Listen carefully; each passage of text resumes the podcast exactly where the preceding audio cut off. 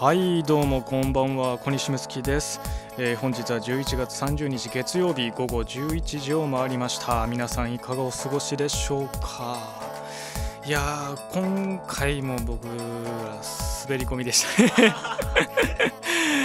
いやもうなんかねめちゃめちゃ忙しくてですね。まあなんとか仕事を終わらせて終わらせてとかまあ一段落つけてでねそういえば俺食ってないなっていうのに気づいたんでまあねあの今日ゲスト来てくれてるその米丸君と一緒にラーメン一杯だけパッと食ってこう匠さんのねこのスタジオに来ようっていうスタジオ兼自宅にね、えー行こうっていうのにねあの100万遍にある芥川っていうあれは割と最近できた店なんですかね。もともと同志社の前にあってそれが兄弟の前のねあの100万遍までできたっていうので。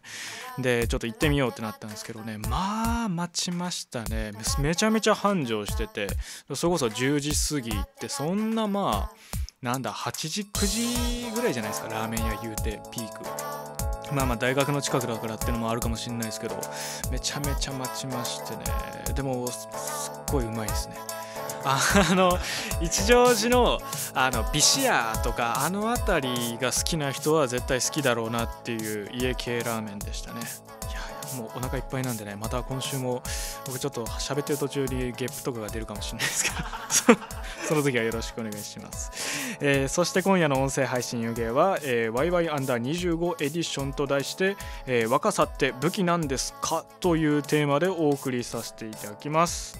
えーちょっと待って YY アンダー25って何なんと思ってるリスナーもいると思うのですがまあそういう方にはね、えーできるだけ毎回聞いてくださいと。ねすり減るほど告知をしていましたので、えーでもまあ今回から聞き始めたよという方もいると思いますので軽く説明させていただきますと、えー私小西睦月が京都下鴨で運営しているオルタナティブスペース湯気という場所があるのですが、えー今回その湯気からえー祇園にある京都の祇園にあるアートプラットフォームみたいな感じですかね。一応 Y 祇園っていう場所ね。そこは、えーマルチカルチャープラットフォームっていうまたねあのうちのオルタナティブスペース的なちょっとややこしいね あれを背負ってるんですけど、えーそういう場所、えー Y 祇園という、まあ、雑居ビルですね、えーそこで現在開催中のポップアップ展示が、えー YY アンダー25というものになってます、えーアンダー25ですからね。25歳以下の、えー今まで湯気でお世話になった作家とか、まあ、これから先展示してもらう予定の方、えーたちを声かけて、えーまあ、若手作家25歳以下の若手でもこんだけかっこいい作家さんがいますよというのと同時に、まあ、こういうかっこいい作家さんを普段あの展示してもらったりとかしてますよっていう、まあ、紹介というかそういうのも含めた、えーポップアップ展示がやっているというものですね。だから Y 祇園の Y と湯気の Y で YY でございます。えーまあまあそんな感じで僕もメンバー集めた時これは湯気のスマブラだなと思って足を開いてたんですけどもうね最近ので言うならアベンジャーズですよ。えー今回はその YY アンダー25に参加してくれている、まあ、僕の友人でもあり、えー参加作家でもある現代美術家として活動している米村優斗くんにゲストに来ていただいております、えートークテーマの「若さって武器なんですか?」に沿ったメッセージや YY アンダー25にお越しいただいた皆様からのメッセージ、えーまあ、それ以外にもね今日こんなん食べたよとかそんな些細な状況報告寝言でも大歓迎でございます。それでは参りましょう。小西と二度寝の音声配信湯気スタートです。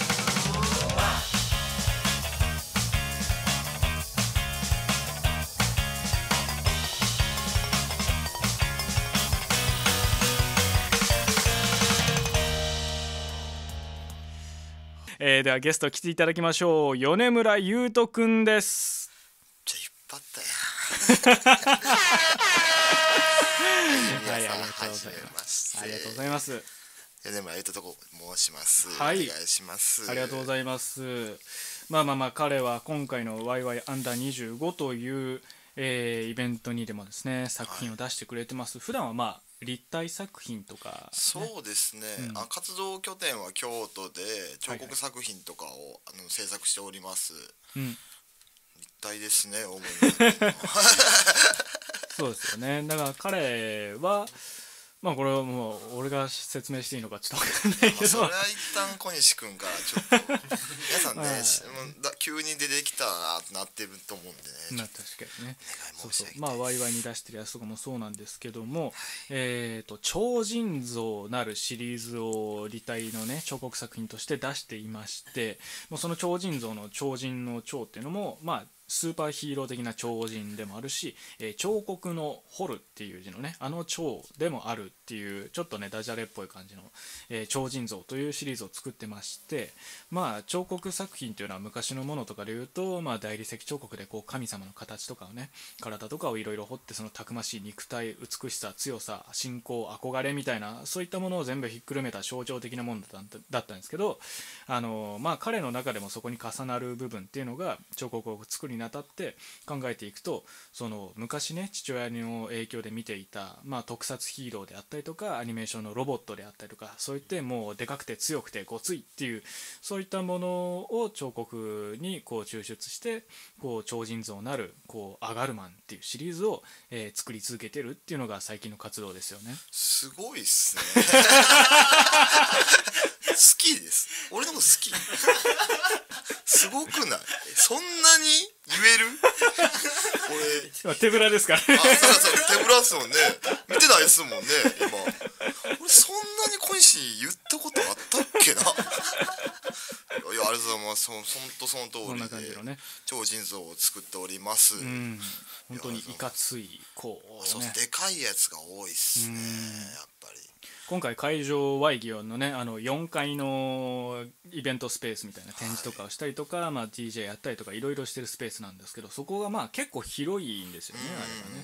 奥行きのあるところで、まあ、34メートル横幅で奥行きも多分1 5 6ぐらいうん、あるようなところなんですけど、まあ、会場広いとはいえ搬入出作品の出し入れがあのエレベーターか階段しかないんですよね。普通のもう一般的なもう10人ぐらい入ったらぎゅうぎゅうになるようなエレベーターのところなんで、まあ、会場の写真見せたはいいけども僕はまずその4年にね米村君にあのエレベーター排卵サイズは搬入できんよっていうのを 一番最初に伝えました。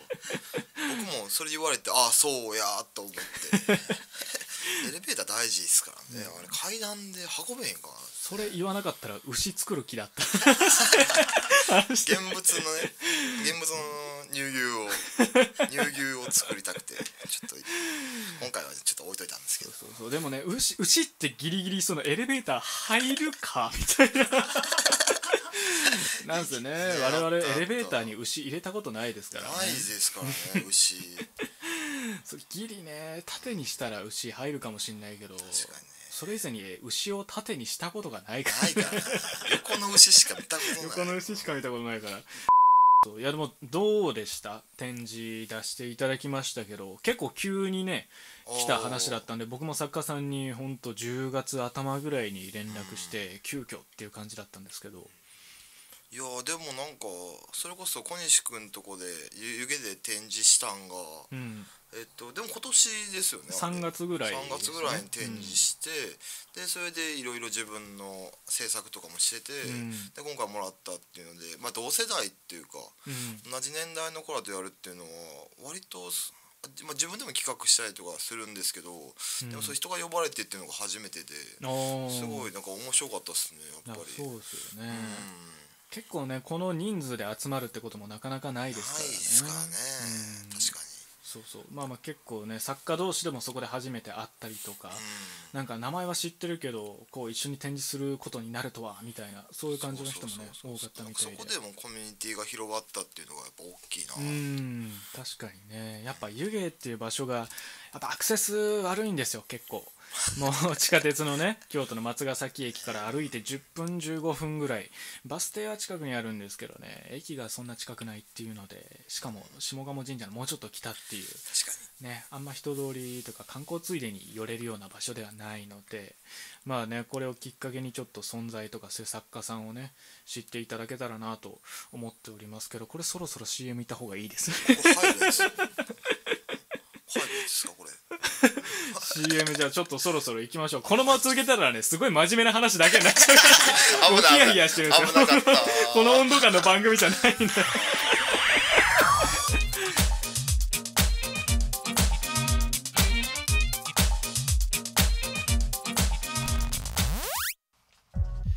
京都下鴨でコーヒー豆の焙煎をしているエペクコーヒーです。コーヒーの好みを言ってくれたらその時の在庫から豆を焼いてチャリでお届けします。100g600 円。遠方への送料は200円。コーヒーが好きだけどドリッパーやミルがないから家でコーヒーを入れたことがない人にはおすすめの道具やめちゃ美味しくなる入れ方まで丁寧に教えます。Twitter、Instagram の DM から注文お待ちしております。アットマーク IPPKU アンダーバーコーヒーで検索してください。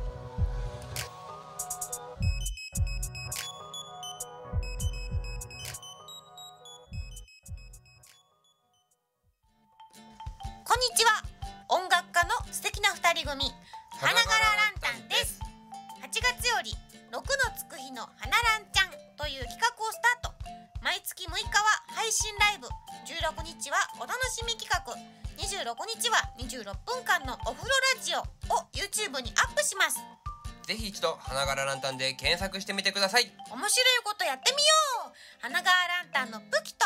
村上俊平でした。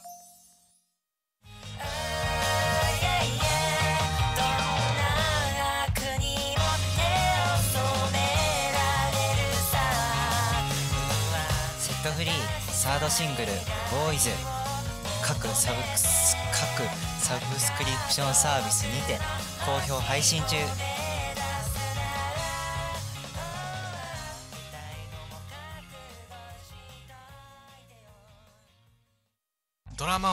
ずっと見てたんですけど米津玄師がね。もう主題歌やっててそれもねマッチしてていいんですよ。みゆよま何ですかそれ？アンナチュラルは Amazon プライムで全部見まこれした一緒にいろいろ音声配信湯気オレンジやんな。オレンジオレンジ。オレンジ色のやつやな。メガネの子はオレンジやって。いやメメガネの子が黄色やメガネの子黄色？メガネの子は黄色。え嘘そうじゃあ関西弁の青の子とドレミちゃんがドレミちゃんが赤やね。赤ピンクか。赤まあまあピンク。ううん。で黄えオレンジか？メガネの子は。えオレンジじゃない。いやいや黄色がメガネの子や。えでもさあの赤ちゃんから急に成長してさいやおったよおった。ああれはえあの子白か？あの子はもう色とかじゃなかった。あこれもう始まってますか？あ、危ない危ない。あすいませんすいません。あ気抜いてました。すいません。お邪魔女ドレミでどの子が好きだったかって話をして。ますあすいません。ついちゃん熱くなっちゃってやっぱ記憶がねもうちょっと薄いもんだからどの子が何色やったかって名前も覚えてないし、え、すいません。というわけで、え「本当に魔法は使えるの?」というトークテーマで今回やらせていあ違う。違う。違う。違う。違う。違う。違う。え、お便り来ておりますので、え、ちょっと読ませていただこう。かなと思います。えーラジオネームヘビニスナいつもありがとうございます。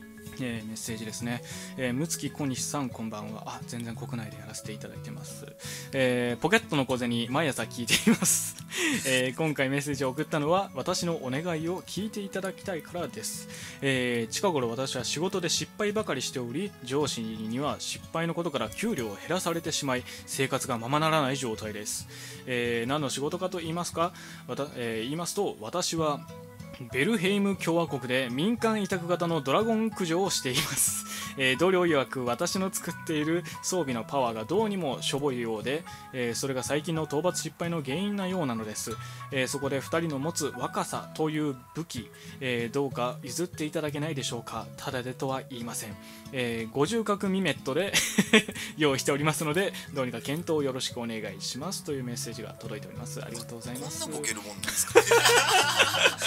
りギシギシ。しっかりボケてきますよ最近ね割とね。どうですか？ドラゴン退治まあまあ僕らの若さという武器を欲しいらしいですけどヘビニスナ君はね。どうですか？ドラゴン退治か。ドラゴン退治はね無理やりなんかその若さ武器拾ってきた感が。やっぱ若さ大事ですからねねえ。まあでもドラゴン退治っていうとこになるとむしろこう老いたこう剣士の方がドラゴン退治強そうな感じするけど。ドラゴンスレイヤーって、うん。やっぱその経験やと思うんですよ。通称みたいな感じで来てる。同じドラゴンスレイヤー。やっぱその経験を踏んでやっぱ、一発のドラゴン倒せると思うんで、そうね。やっぱ若いうちはね、うんやっぱりねこう。いそうなんですよね。なんかやっぱ生きる死ぬをちゃんと関わってる仕事だと思うんでやっぱ若くて体力あればっていう話でもねないと思うんですよ、うん、だからねヘビニスナーはまあその若さっていうもんそんなねいいもんだと思わない方がいいんじゃないかなっていうその道を突き進んでいけばやっぱ若さだけじゃ到達できないところまでいけると思うし頑張ってちょっとドラゴン討伐続けてほしいなって思いますね。死を恐れてこそのやっぱ強さがあるからね、僕はそう思います。2人とも乗っかっちゃってる。2人ともドラゴンにまたがっちゃってるから。楽しくなっちゃって降りる場所がどこか分かんなくなっちゃってちなみにね彼が最初に送ってたあのポケットの小銭っていうのはああの 僕のねサウンドクラウドのやつに上がってる米村君がボーカルを務めてる曲ですね。はい。ポゼニっていう。ポゼ略してポゼニポゼニですね。そうそう。あこれもしかして。今これ後ろで流れてるのっていやいやさすがに。いあれじゃないですか？ポケットの小銭じゃないですか？やいやさすがにこのタイミングで小銭流れるんだここで。小銭。小銭小銭ですねこれは。小銭。恥ずかしい恥ずかしいいいねこの別に。特別うまいわけでもないねこう歌がね胸にくるんですよね。えー、まあおそらくこのリンクもツイッター貼ってくれるのかな。ポゼに気になった方はね。何年越し23年前に作ったや3つ年前の2年ぐらい恥ずかしいそうそうそう。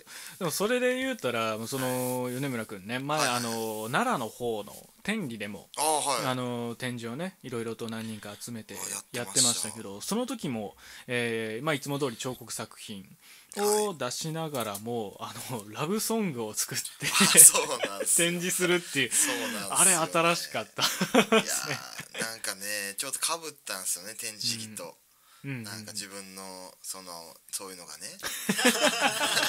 気持ちのね。まあね詳しくは言えないですけど、ね。やっぱでこれ彫刻作ってる場合かなってなってラブソング作っちゃおうっつって。もうラブソング作っちゃう。ね。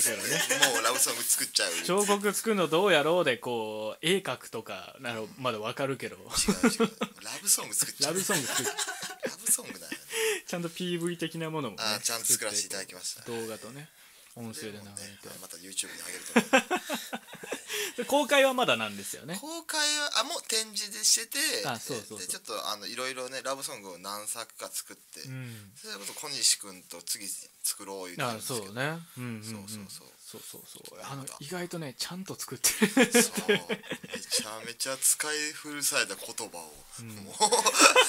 めちゃめちゃ使いましたよ j め p ち o ゃめちゃい p いらしいところねで僕はねまあちょっといつかねどっか皆さん曲聴いてみてほしいなと思うんですけど僕好きなフレーズがねあのーでっかいワニがさっていうでっかいでっかいワニがさ全部食っちまってさっていうっていう歌詞があるんです歌ねそこがいいですね。あといっぱいいっぱい虎がさ 全部食っちまったらっていう。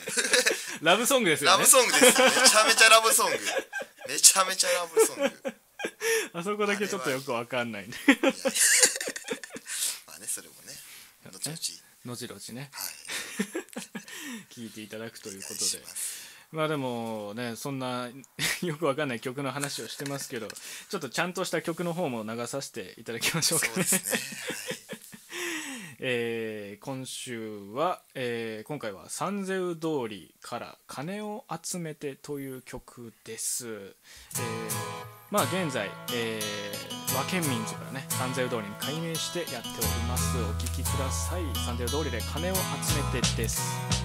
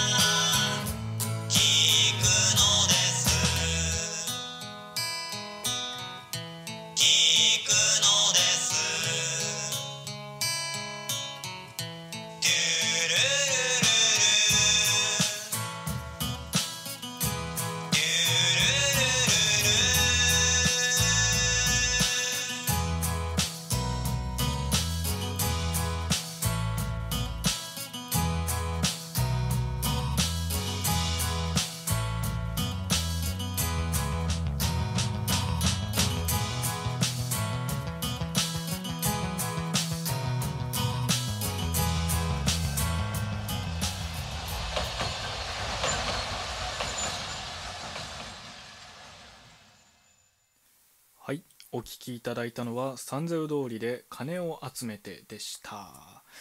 いいっすね。泣いちゃった。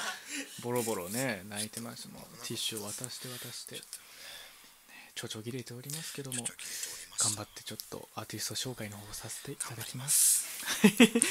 えー、サンゼル通りはまああのあれですね何回か前のゲストに来てくれた中口寛太君が現在やっている、えー10月には県民図から、えー、サンゼル通りに改名したバンドでございます、えー名称を変更した後も中口寛太向こう松尾マンドリンの陣葛飾出身のメンバーを中心に活動しているのですが、えー先日12月のライブをもって一旦活動をね休止というか解散することを、えー発表したというね初っ端からですね。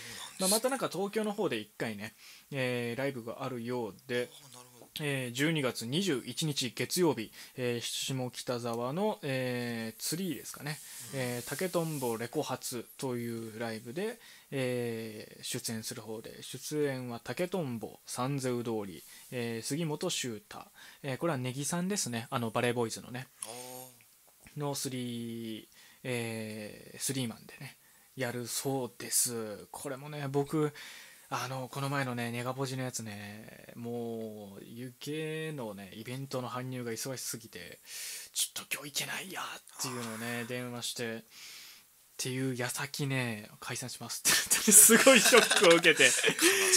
俺まだ聞けてないんだけどなっていう。まあでもそのもうあの三千通りやりませんよっていうよりは一旦このメンバーで解散してまたどっかのタイミングでメンバーを変えてまあ本当あのあれですねドレスコードみたいなね。ドレスコーズか。あのなんだ島良平のね。ねあんな感じで中口君を中心に、えーその都度メンバーを変えて解散と再結成を繰り返してこう飽きないように音楽活動を続けていくようです。またねライブ行けるの楽しみですね。行きたいですうん。ねライブ。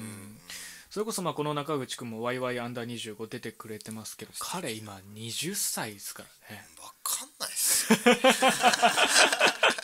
僕らはまだ24とかねえそんぐらいですけど。でもあれよね自分たちがその19の子とか20とかの子見てうわ若いなーってその23個ぐらいしかもう34個の差でもちょっと感じるわけじゃない。感じるね。それに対して30とか40の人に「今いくつよ」っつって「あ今23です」とか「24です」とか言って「はいいなー何でもできるやんか」みたいな言われると「言ってろよ」って思う。いやでもなんかね3040だって言ってんねやろな俺らも。いや確かにね。だからその今の段階でも20とか19って聞くとうわすごいなってなるわけだもんね。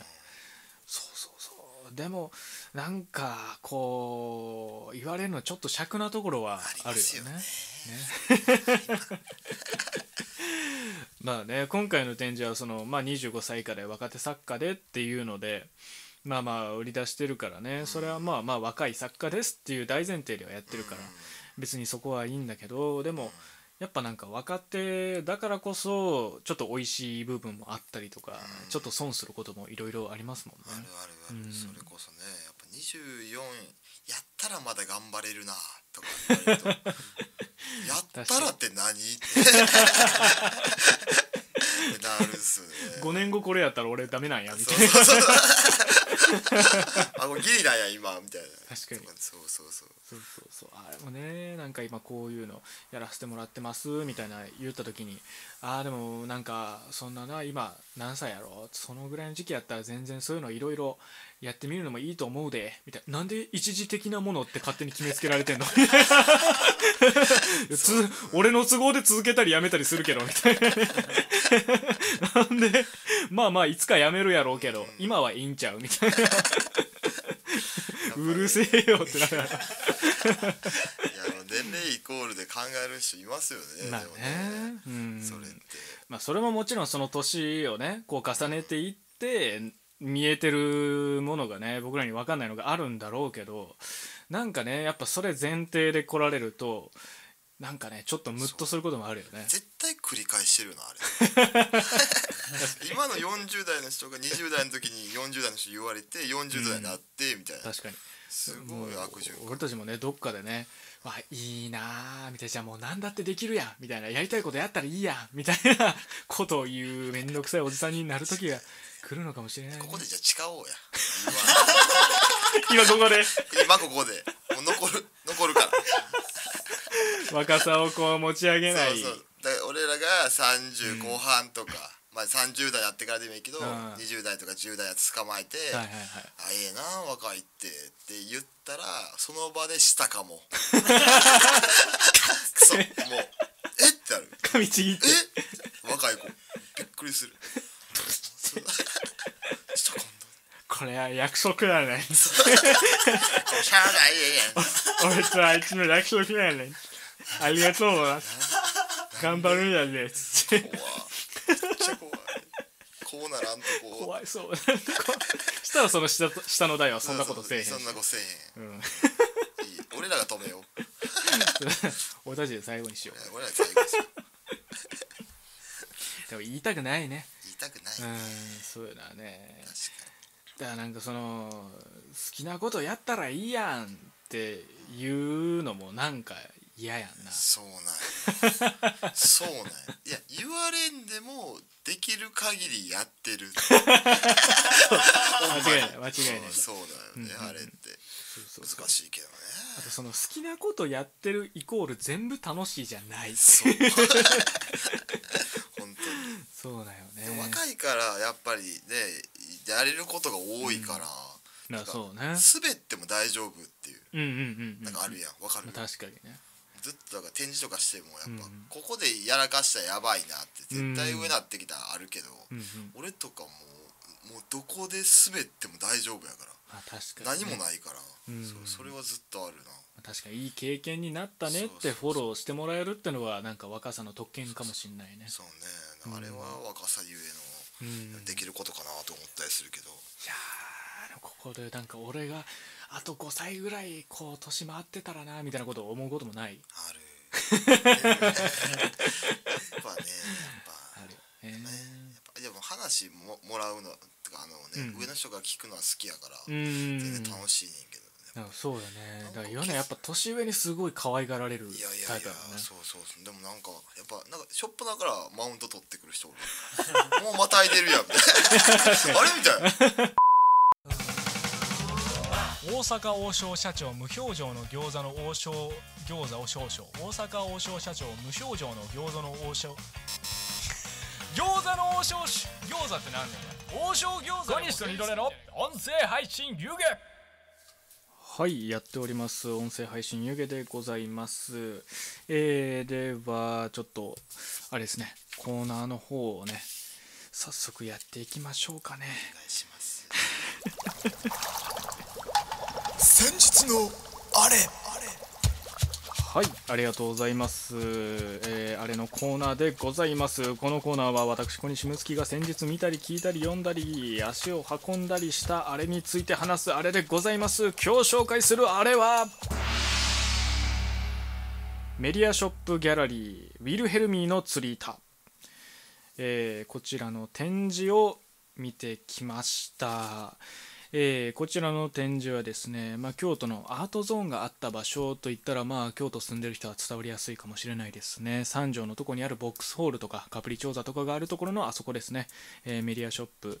あそこの、まあ、2階のメディアショップギャラリー2ですかね、え2階のスペースにあるギャラリーでの展示でございます、えー出品している作家は、えー勝木由香、えー大東真也寺岡海、えー松井翔太村田望美、えー山西杏奈さんという246名の、ね、作家さんをやっております。そして、えーキュレーションは、えー平野聖吾君という、えー僕の同期ですね、まあ、大学は違うんですけど、えー同世代の彼がキュレーションをして6人の作家さんを集めて展示をしているというものでねこの展示良かったですね。ねえ。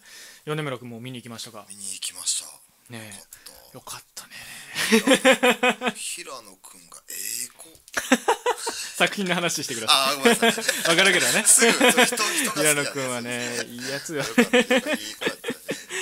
そうそうそうそう。まあまあこのウィルヘルミの釣り板っていうまああんま聞き慣れない単語ですけどこれはまああのまあ要は表面張力の、えーことをね、えー言ってるそうでまあまあまあそのそれぞれの作家さんがいろんな、えー、物ともの境界線であったりとか、えーそういった概念的な構造をねメタファーとして取り上げている展示ということでまあいろいろやってるんですけど本当ね勝木由香さんこの作家さんはそれこそあのワイワイアンダー25にも作品を出してくれているシルクスクリーンでのね作家さんでアニメーションのあのディズニーとかねえーカートアニメーションとかのコマ送りした時のキャラクターのもう原型がなくなってる動きの残像の線をトレースしてそれを再構成してシルクにするっていうので、まあ、抽象的なこうグラフィックデザインのような形でもあるけどこう一個動きを描いた絵画のような作品にもなっているっていうので。いやよかったですね。あかっこいいですね。勝木さんもねいい子なんでまあ俺会釈しかしたことないんですけど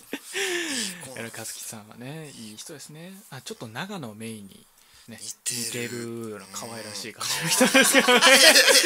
作品の話で。す。作品の話をしまし作た。でまあそんなあの勝木さんと大東真也さんというのは、もう作品見たことある人はああこの人かっていうのは本当にねあの首のところだけはヒューッとねあの伸びた瓶の、えー作品をねあれをもう瓶を熱を与えて釜の中でやってその飲み口の首のところだけをワイヤーかなんかで吊るしておいたらあの下のところがピューッとねこう溶けてくにゃくにゃっと下に溜まっていくんですよね。でもその首の飲み口のところと細いねガラスの首みたいなのでつながってるっていう本当まあキリンみたいな形になってるんですけどそのなんかね危うさみたいな。いやあれもよかったですねあとね。大東さんね男前な。んですよシュッとして確かシュッとしてるの長身で。伊勢谷友介みたいな鼻の筋の通り方してるよね。前髪そう。そうシュッとしてる服装もなんか結構ねえ。割とガラガラで合わせてんだけどそうそう。全然その着こなしてるっていう。作品とねさ作家がシンクロするんですよ、ね、確かにね。作品の話しましょう。すいませんそうそう。でまあまあ寺岡海さん僕もねその前芸術センターで展示をやってた時見に行ったんですけどその時からもすごい大好きでかっこいいんですよね。映像とその生配信を使った作品をよく作るんですけど今回その会場に吊るされてる電球を水面に反射させたこう光をプロジェクターで会場の別の場所に映すっていうのでなんかまるで満月かなんかこう投影されてるような感じなんだけどその水面に反射させてるから人が歩くたびにその水面の揺れに合わせてその月のような光がプルプルプルってこう震えていくっていう。めちゃめちゃよかった。めちゃめちゃよかった。あとねちゃめちゃいい。何も出てこん何も出てこんかった。よこれ以上ない。めちゃめちゃいい寺岡さん。俺これもう一人ずつ言ってるから俺も一人ずつ人の方でいじんないといけない。手まさかみんな人の方で言われてと思ってないからまあでもね。松井さんのやつ。も、まあ、それこそえーっとねプラスチックのあのペットボトル松井翔太さんのやつはプラスチックのペットボトルの素材かなんかで、あの熱を与えてそのそこら辺も岩石みたいな岩をこうグッとプラスチックで挟んで自立させてるみたいなやつなんですけど本当そのプラスチックの素材があのゴムの膜みたいな感じに見えるようなそんなものなんだけどすごい硬い素材でできていて十分自立するようになってるっていうのとかあの岩を置いてる下に丸いちっちゃい蛍光灯天使の輪っかみたいなやつを置いてる作品とかもその岩の下の影がその蛍光灯で飛ばされるからその重量感のあるはずの岩からその影のこのどっしり感みたいな存在感みたいなものがこう打ち消されて本当なんか宙に浮いてるようなふわっとそのね重みみたいな感覚がなくなってる変な感じのねそうそうものになっていたりとか。ね、それと同時にそこの松井さんの作品ってのはその岩とかそういうプラスチックとか、えーそういったこうものをいろいろ組み合わせて使ってるんだけどあのグラムでこう値段をつけてるっていうね。お肉屋さんみたいな。そうそうそうその表記があるだけでこの作品にとってその重さみたいなものが重要なんだなってのが分かるしなんかさりげないところだけどちょっとなんかユーモアもあっていいなっていうね、うん、松井さんねお会いしたことないんです したい。僕もねお会いしたことない。ですね。多分いい人。お会いしたい。そして村田のぞみさんという方はねステンレスの細いね針金みたいなほんと1ミリ2ミリぐらいのやつをこう編み込んで空中に雲みたいな本当に。まあなんならなんだろうなあの年金みたいなあのあれですねそのじわじわと広がっていく金のね膜みたいなあれのようにこう空中でこう編み込まれたやつがこうぐわっとふわっと浮いてる状態になっていて遠目から見たらのそのシャボン玉の塊がキラキラ光反射してるみたいなそんな状態になっていて。で例の先ほど説明したその勝木さんの作品は壁にシルクスクリーンで直接刷られてるんですよ。パネルとかじゃなくて。そうなんでそのこの村田希さんのこのステンレスの雲みたいなものの影がこう壁に映ってるんですけどそれと一緒に勝木さんのシルクスクリーン作品とかも壁にあるのが混ざってたりとかしてこの壁の奥行き感みたいなものがこうすごい曖昧な感じに見えるっていう。すごいあの全展示全体として、まあうん。あの光と影のやっぱバランスがすごいね。うん。絶妙で、うん。それこそ山西アンアンナさんあ木あそう彫の木彫のね。方もね、うん。すごい良かったですね。ねあの方は木彫でなんかカーテンのようなうんものを作ったりとかそのしめ縄のようなものを作ったりとかして本当にまあ布がこう一枚ペラッとあるようなその質感がこうまあ板状のレリーフとして壁に設置されてるんですけど本当にそういう柄のカーテンがかけられてるようなそうそう風になびいてるように見えるけど、まあ、木彫としてピタッとその場にあってっていう本当に布のような質感なのにこうがっちり動かないその木彫としてあるっていう。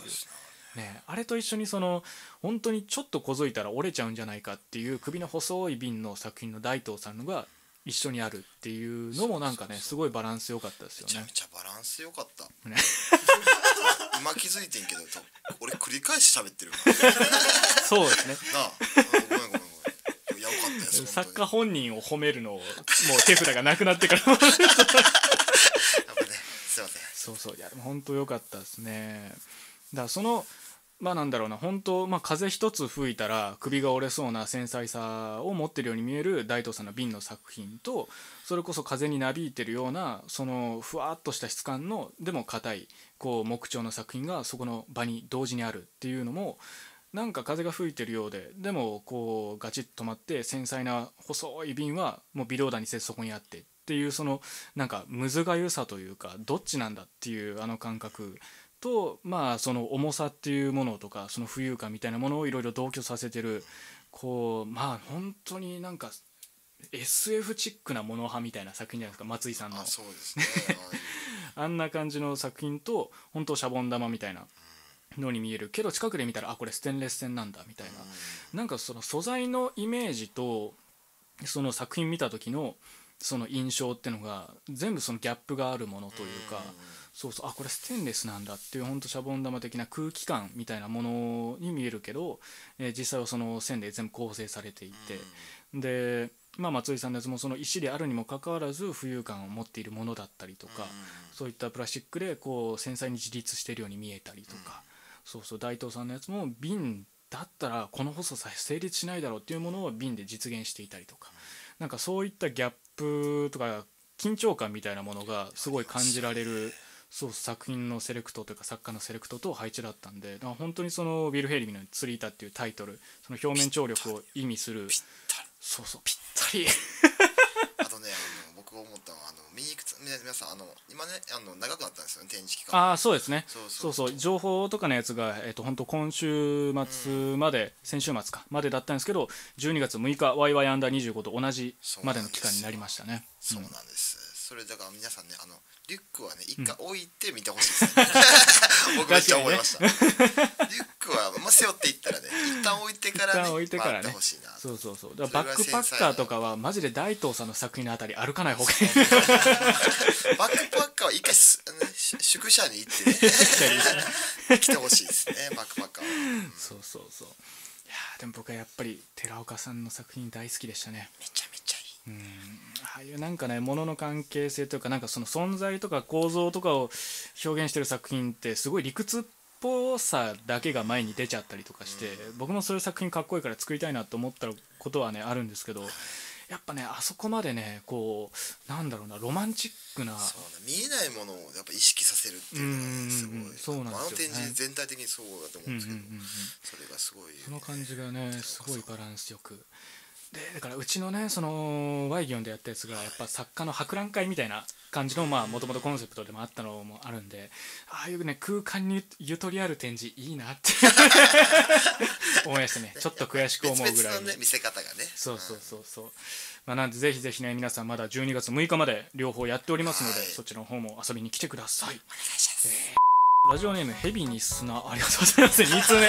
2通目来ました。あ2通目来ました。あ初めの。ありがとうございます、えーメッセージです。小西さん二度寝さん米村さんこんばんは。こんばんは、えー毎回楽しく聞いております。私はベビーフェイスと、えー言われる類のまあまあそこそこの童顔なのですがこれは若さから出る武器だと思います、えー初対面の人からすると話しかけやすそうな雰囲気が出てるようで得する場面が多いです、え2人は佇まい。フォルム的にそこまでベビーな感じがなさそうですがこれから老けていくことをどうお考えですかという。なるほど。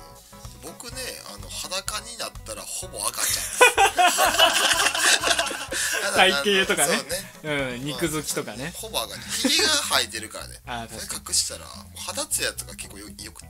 確かにプルプルしてるねほぼ赤ちゃん ベビーフェイスっていうかベイビー。ベビー。ビッグベイビビーッグベイビーなんですよ。実は。まあね確かにねね。僕はねなんかもう34個ぐらい上に見られることがね多いですけどその20代なんだ後半ぐらいに見られることはまあなんか偉そうな立ち振る舞いしてるからそれやわ。それでしかない。いや全然腰低く。確かそうね。なんかあるかもしれないですけどどうですか？老けていくこと。いや老けて近こう年齢が合ってきたというかなんかああちょっと追いついてきたまあまあベイビーとは言ったものの、まあシルエット的にでかいんで、うんうんうんうん。まあひげも似合って。中学生ぐらいが年齢確認はされなくて。そうなんです。でだんだんこう年齢がこう来たって。年齢確認されるようなことするなよ。違うじゃん。違うんですよ。ただねあの夜道歩いててもね子供とかされるじゃないですか。そうだね。あの部活帰りにね、うんっていうっていう。全然もうめちゃめちゃもう優等生やったんで。僕はそうね確かにそうですよね。でもまあ俺はでも何が一番怖いですかって言われたらまあ死と老いかな。うん。だ日光を浴びれなくなる代わりに永遠の命を得られるのであれば俺は全然まあもろともせず。あれ？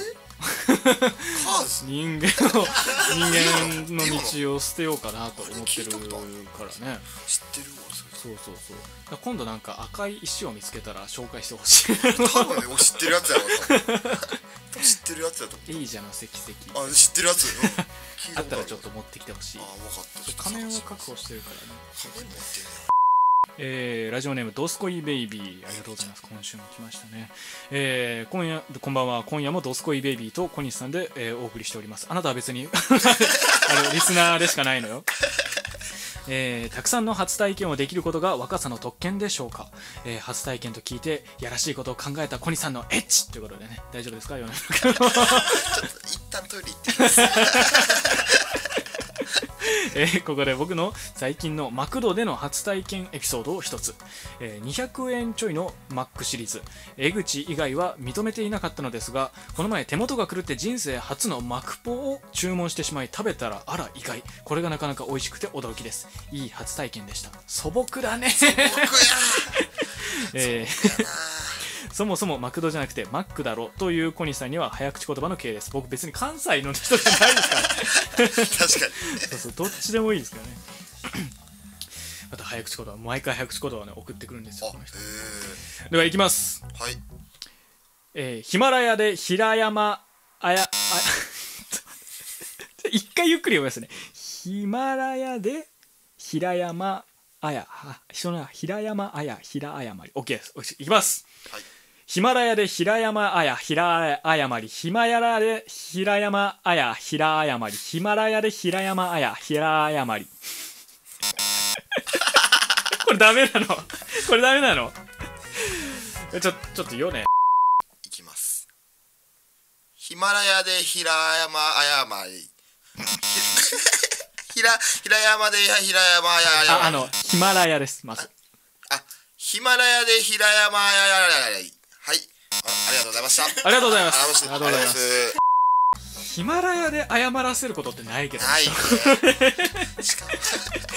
ヒマラヤってそんな、ね、緩い状況であすいませんすいませんっていうのじゃない。ギリギリやから。ヒマラヤで謝ると「すいませんでした!」っつって。だいぶよ。本当に多分「えー!」ってなるだろうしあの吹雪の中で。声張って謝れっていうえー報復 Z のめちゃめちゃ面白い早口言葉が出たところで皆さんおやすみなさい。自信からなどすこいベイビー、えー PS レジでマクポお願いしますというのはなぜか恥ずかしいので小西さんも試してみてください。僕は全然マクポ行きますよ。マクポ行くんですか？マックポークって言います江あああれまああれたまに手違いで知らないおじさんが来るっていう。あれ？江口です。えおそうあ俺当たったことなかった。わざとかない。ないないないない。おじさん抜きでっつったらいいんじゃん。そうそう。おじさん抜きで。おじさん抜きでおじさん抜きでっつったらっつったらスーツ一着が届くこともある。らしいあそうかそうおじさんはスーツ着てんな。そうそうそうそう。あバーガーの方でっていう。あバーガーの方で。そうそうそう。わかりましたはい今夜もたくさんのお便りありがとうございました。この番組は二度寝ワークスの YouTube チャンネルで過去の配信が全て公開されております。のでよろしければぜひ過去の放送なども聞き返してあげてください、えーそして今回はあ次回は、えー12月14日月曜日同じく23時から生放送を予定しております。次回の方も、えーぜひぜひメールとか送ってね、えー聞いていただけると助かります。いやー米村君もありがとうございました。いやーありがとうございます楽しい時間。本当皆さんありがとうございます れません。もう本当に今日米に来てもらえていやもうちょっとこれじゃやめてもう。まあでもね、またまたなんかの機会にねもうもう一回ねゲスト来ていただいて。やいつでも呼んでいただいたらもう、ねえなんか今回はねちょっと改まったから僕も米村君とか呼んじゃって夜の敬語を使うみたいな。よくわかんないね感じになっちゃったんでね。いつもなんて呼んでるドンスケドンスケーストドンスケってドンパチ。ドンパチ。初めて呼ばれました。スイカ泥棒三太郎。追加泥棒。追加ですか？スイカ泥棒。スイカ泥棒か。もうスイカ泥棒かなまあまあ普段はヨネと呼んでるんですけども。そんな感じでね。えーまあまあまたね機会があればお呼びしたいなと思います。お願いします。ぜひぜひ皆さん作品見に来てください。お願いします。ありがとうございました、えーまた次回の放送はねまあ一人ですかね次の回はね。いやー皆さんまた引き続き聞いていただけたら幸いです。それではそろそろ終わりましょうかね。はい。よしそれでは皆さんおやすみなさーい。